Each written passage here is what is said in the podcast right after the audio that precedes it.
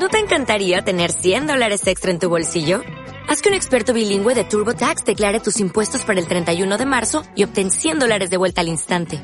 Porque no importa cuáles hayan sido tus logros del año pasado, TurboTax hace que cuenten. Obtén 100 dólares de vuelta y tus impuestos con 100% de precisión. Solo con Intuit TurboTax. Debes declarar para el 31 de marzo. Crédito solo aplicable al costo de la presentación federal con TurboTax Full Service. Oferta sujeta a cambios o cancelación en cualquier momento. Linda familia, muy buen día, que el Señor te bendiga. O quizás deba decir buena tarde, ya estoy grabando un poco tarde. Anoche estuve con gente, creo que casi hasta las 11 de la noche, así que me quedé un poquito dormido, pero también algunos de ustedes han estado haciendo pereza hoy. Así que vamos a bendecir al Señor, a glorificar al Señor. Y te cuento algo especial. El Monte Tabor ayer estaba como fuego, no solo por la temperatura, sino por el huracán que estaba destruyendo plantas, eh, dañando tejados, en fin, impresionante. Pero ahora en cambio es una dulzura, es una paz, una armonía, una tranquilidad. Hay un hilito de agua que está entrando al Monte Tabor y moja el jardín. Todo hermoso, las flores. Ayer, por ejemplo, el viento me tumbó la puerta de ingreso Tabor, la de madera. Y así, pero ahora hay tanta paz y tanta serenidad. Da gusto ahora para orar. Y entonces yo digo, Señor, así somos los seres humanos. Hay momentos de tanta paz, pero hay momentos de tanta lucha. Hay momentos que queremos solamente respirar profundo y, y adorar al Señor, pero hay momentos que queremos acabar con todo lo que se nos acerque. Así es nuestra vida. Pidámosle al Señor esa paz y cuando haya esas tormentas, pues aprovecharlas para el anuncio del reino, pero con fuego, no con violencia. La palabra del Señor quiero que meditemos el Evangelio, que también tiene algo parecido que enseñarnos. En aquel tiempo, eh, perdón, es de Mateo 12, 14, 21. En aquel tiempo los fariseos se confabularon contra Jesús para acabar con él. Al saberlo, Jesús se retiró de ahí Muchos lo siguieron y él curó a todos los enfermos y les mandó enérgicamente que no lo publicaran para que se cumplieran las palabras del profeta Isaías. Miren a mi siervo a quien sostengo, a mi elegido a quien tengo, en quien tengo mis complacencias. En él he puesto mi espíritu para que haga brillar la justicia sobre las naciones. No gritará ni clamará. No hará oír su voz en las plazas. No romperá la caña resquebrajada, ni apagará la mecha que aún humea hasta que haga triunfar la justicia sobre la tierra. Y en él pondrán todas las naciones su esperanza. Palabra del Señor. Familia, cosas especiales de este Evangelio. Los fariseos se unen para acabar con Jesús, se confabulan para acabar con él. Y él parece que está huyendo porque él se va. Pero sí, eso dice el Evangelio, que él se está yendo, pero hay una cosa simpática. Se va con una cantidad de gente y dice que los curaba, quiere decir que estaban enfermos es decir, no estaba huyendo. En momentos de tempestad él no huyó, sencillamente se fue a hacer su misión, a hacer luz. Él no enfrentó la guerra y la lucha con violencia, no. Él la enfrentó con misericordia, con amor. Muchas veces nos dicen algo que no nos gusta y gritamos y peleamos y pataleamos. Pero la gran sabiduría es asumir las situaciones difíciles en paz, en gozo, porque no te olvides, esto también pasará.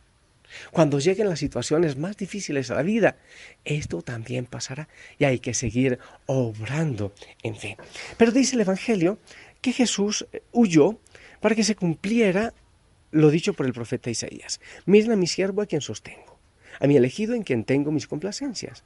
En él he puesto mi espíritu para que haga brillar la justicia sobre las naciones. No gritará ni clamará, no hará oír su voz en las plazas, no romperá la caña resquebrajada, ni apagará la mecha que aún humea, hasta que haga triunfar la justicia sobre la tierra y en él pondrán todas las naciones su esperanza.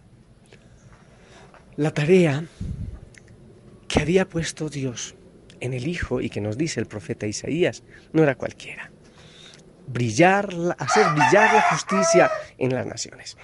Y muchísimos políticos del mundo han asesinado a millones de personas o han querido acabar con culturas enteras, con grupos humanos enteros. en aras, según ellos, de la justicia, pero con la violencia. Y la palabra dice que Él haría brillar la justicia en todo el mundo, pero con paz y con misericordia. Eso parece que es contradictorio. Y creo que hay muchos políticos que deberían escuchar esta, esta palabra de Dios. Porque no es gritando, no es insultando, no es haciendo una cantidad de cosas políticas, de pagos de un lado para otro.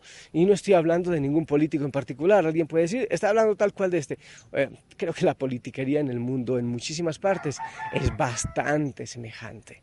No hay que dar nombres o decir de allí o de acá para comprender eso, porque es el que más grite, el que más insulte, el que más menosprecia al otro, el que más difame al otro.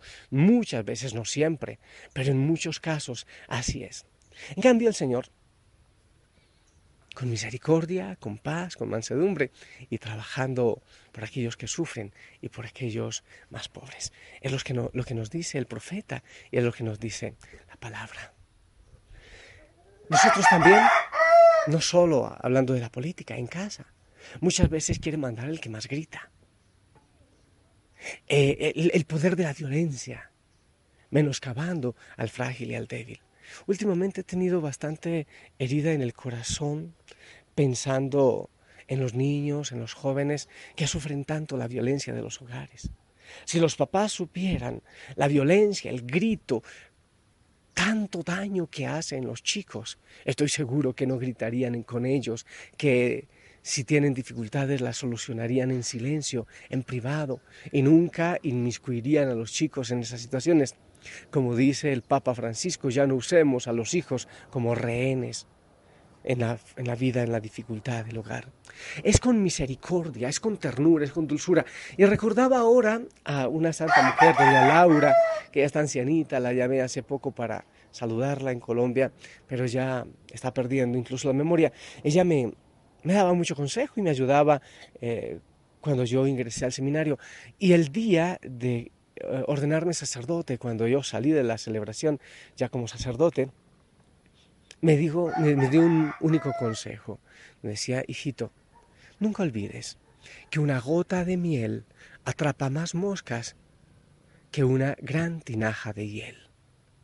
El Señor es un Dios de misericordia, de la cercanía, de la caricia, del amor, de la paz. No del insulto, no del grito, no del menosprecio, no, sino de la misericordia. Él no ataca con violencia, sino con amor. Eh, la palabra del Señor nos insiste en eso, en el amor misericordioso del Señor. No en el grito, no, no en eso, sino en el amor. Entonces, no sé, tú tienes gente a cargo en el hogar o quizás en el trabajo. Pues entonces a trabajar la revolución de la ternura que dice el Papa.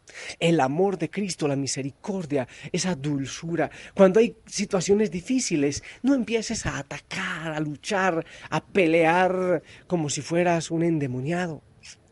Confía en el Señor.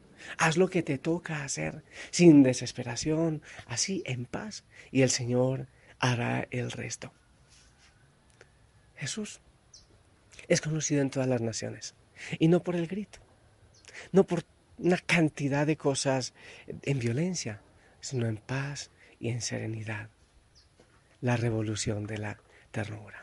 Te invito a pedirle al Señor que nos ayude a ser dulces, a no ser amargos, créeme que tengo que trabajar muchísimo en eso. Que nuestra sonrisa conquiste los corazones. Que la familia de Osana traiga mucha gente para el Señor, pero desde la sonrisa, desde la paz, no desde la violencia, no desde el grito. Mi amado Señor, gracias, porque muchas veces nosotros somos frágiles, débiles, pero tú, oh Dios, nos sostiene. Aún en nuestro pecado, Tú nos sostienes, no con violencia, no con temor, no con pánico. Tú no nos atemorizas, tú nos amas. Yo te pido, mi Dios, que bendigas, que bendigas a cada hijo, a cada hija en Osana, de manera especial a papá, a mamá.